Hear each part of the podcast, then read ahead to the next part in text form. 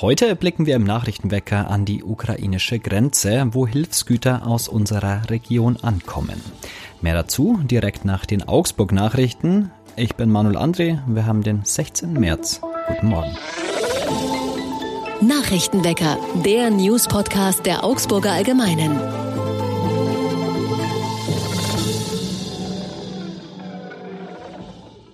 Und zu Beginn wie immer erst einmal alle wichtigen Nachrichten aus Augsburg.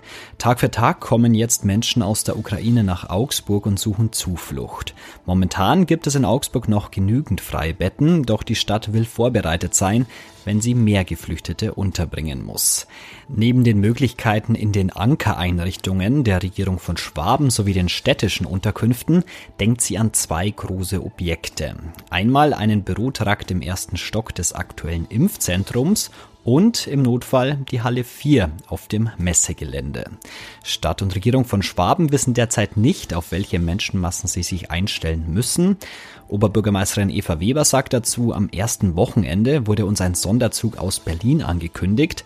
Tatsächlich stiegen dann sechs Personen aus dem planmäßigen ICE die von Verwandten abgeholt wurden. Oder es waren 150 Personen angekündigt, die für eine Unterkunft und Catering organisiert wurde. Am Ende stiegen 65 Menschen aus dem Bus, die eine Nacht blieben und dann weiterreisten. Die Stadt kann die Entwicklung derzeit genauso wenig vorhersehen wie der Freistaat. Das bayerische Innenministerium hat Vorgaben für zwei Szenarien entwickelt. Im ersten Fall kommen 50.000 Geflüchtete nach Bayern, im zweiten sind es 100.000. Derzeit kommen die Kommunen den Vorgaben des ersten Szenarios nach. Demnach müsste Augsburg 1.109 Menschen aus der Ukraine aufnehmen. Im zweiten Fall wären es doppelt so viele. In Augsburg ist die Zahl der Straftaten im Jahr 2021 auf einen neuen Tiefstand gesunken. Noch nie seit Bestehen des Polizeipräsidiums in der Stadt, also seit 2008, wurden derart wenige Delikte von der Polizei erfasst. Wie die Polizei bei der Vorstellung der aktuellen Statistik am Montag bekannt gab, lag die Zahl der Straftaten in Augsburg im vergangenen Jahr bei 17.469 gegenüber dem bereits sehr niedrigen 20.164 im Jahr zuvor also ein Rückgang von satten 13,4 Prozent. Martin Wilhelm, der neue Polizeipräsident in Augsburg, sprach angesichts der Statistik von einer hervorragenden Lage. Auch die sogenannte Aufklärungsquote, also der Anteil der Fälle, die aus Ermittlersicht gelöst werden konnten, liege im gesamten Präsidiumsbereich mit etwas mehr als 70 Prozent noch einmal über dem bayerischen Durchschnitt, sagte Wilhelm. Ein Grund für die Entwicklung sind möglicherweise die Corona-Maßnahmen, die das öffentliche Leben teils lahmlegten. Mit der Pandemie und ihren Folgen ließe sich auch ein Anstieg bei bestimmten Straftaten begründen. Im Bereich der Internetkriminalität gab es beispielsweise sowohl in der Stadt als auch im gesamten Präsidiumsbereich eine Steigerung. Auch mit der Pandemie hat es wohl zu tun, dass Ladendiebstähle oder Gewalt im Nachtleben zurückgegangen sind. Auch bei den Einbrüchen ist es so. Wenn sich während einer Pandemie mehr Menschen zu Hause aufhalten, haben Einbrecher tendenziell weniger Möglichkeiten zuzuschlagen. Und jetzt noch eine Nachricht, die uns wahrscheinlich alle gestern ein bisschen verwundert hat. Ich habe aus dem Fenster geschaut und dachte mir, was ist da denn los? Der Himmel gelb, braun, rötlich verfärbt. Keine Sorge, Aliens sind nicht gelandet. Hinter diesem Wetterphänomen steht nach Angaben von Expertinnen und Experten Sahara-Staub. Er wurde wegen günstiger Windverhältnisse über die Alpen Richtung Norden transportiert. Fachleute gehen davon aus, dass es in diesem Zusammenhang auch zu sogenannten Blutregen kommen könnte. Der fallende Regen ist zwar, wenn überhaupt, nur minimal braun-rötlich verfärbt, Dafür sieht man aber möglicherweise farbigen Staub, sobald es wieder trocken ist. Aber keine Sorge, Blutregen ist weder für Menschen noch für Tiere schädlich. Und der Sahara-Staub bringt uns dann auch gleich zum Wetter. Wir starten bewölkt und ein wenig regnerisch in den Tag bei um die 6 Grad am Vormittag. Ab Mittag kommt dann die Sonne raus. Bei Höchstwerten von bis zu 12 Grad wird's fast wolkenlos. Das heißt, wenn es dann trocken wird, schaut mal, ob ihr den Sahara-Staub seht. Und auch die nächsten Tage bleibt es freundlich in Augsburg. Die Spendenbereitschaft in Deutschland für die vom Krieg in der Ukraine betroffenen Menschen ist laut Aktionsbündnis Katastrophenhilfe so hoch wie nie. Jede Menge Geld und Hilfsgüter kommen immer wieder zusammen und werden in die Ukraine gebracht. Meine Kollegin Lisa Gilz war mit Helfern und Hilfsgütern unterwegs. Was sie dort erlebt hat, darüber sprechen wir jetzt im Nachrichtenwecker. Hallo Lisa. Hallo. Wie kam das denn zustande, dass du da mit in die Ukraine gefahren bist? Die Idee gab es schon vorher. Es hat dann eine Woche gedauert, bis wir jemanden hatten, der auch für, für mich vor Ort ukrainisch übersetzen kann. Denn tatsächlich sieht es so aus, dass viele Leute dort kein Englisch sprechen, geschweige denn Deutsch. Das ist dann alles über den ukrainischen Verein gelaufen, die mir dann Kontakte weitergeleitet haben. Wo ging es denn dann los und wie ging es für dich denn los? Los ging es auf einem Parkplatz in Augsburg und dann 16 Stunden bis an die Grenze. Ähm, müde, weil ich nicht genau wusste, wann wir überhaupt starten und ich wollte natürlich nicht äh, Schlafen sein, wenn ich angerufen werde und auf jeden Fall aufgeregt, weil ich nicht wusste, was mich erwartet. Was hast du denn dann schlussendlich erlebt? Fangen wir mal bei der Fahrt an. Wie war das denn für dich, da gemeinsam hinzufahren? Oder vielleicht auch das Packen davor? Ich war bei dem Packen des Hilfskonvois gar nicht dabei sondern habe ähm, nur darauf gewartet, dass meine Fahrerin, die mit ihrem Privat-Pkw an die Grenze gefahren ist, ähm, mir Bescheid sagt, weil es tatsächlich sehr lange dauert, bis der Zoll erledigt ist für so einen LKW.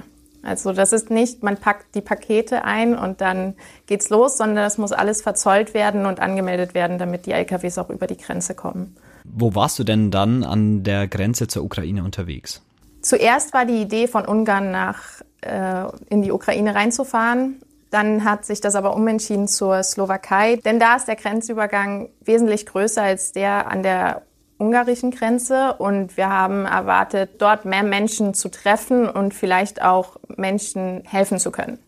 Was waren es dann für Bilder, die du dort gesehen hast? Provisorisch aufgebaute Zelte, viele ähm, Hilfsorganisationen, internationale Größen wie UNICEF, Malteser, Rotes Kreuz, viele private Leute, die einfach mit PKWs gewartet haben, Flüchtlinge mit weiter ins Land zu nehmen, also die aus privater Initiative gesagt haben, die Leute wollen weiter. Dort sind viele Frauen und Kinder, die keinen Führerschein haben, die zu Fuß eben über die Grenze gehen, weil ihr Mann weiter im Land ist und die nie fahren gelernt haben.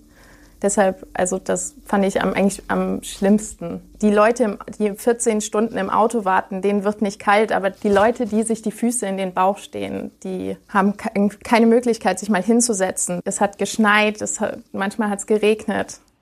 Wie ging es denn dir ganz persönlich als Journalistin mit diesen Bildern? War das schwer für dich, sowas zu sehen? Es war schwer für mich zu sehen und nicht die Kamera zu zücken, weil natürlich als Journalistin fasziniert mich das in einer Weise, dass ich das auffangen möchte. Ich möchte das, die Bilder weitergeben an ähm, andere Menschen, aber andererseits weiß ich auch, wie es mir in der Situation gehen würde, dass ich da stehe und ich will nicht fotografiert werden. Ich will nicht, dass jemand das Leid einfängt, das ich gerade empfinde. Und das finde ich immer sehr schwierig einzuschätzen, was geht aus der journalistischen Perspektive und was nicht. Was hat dich denn vielleicht schlussendlich an dieser Reise am meisten bewegt?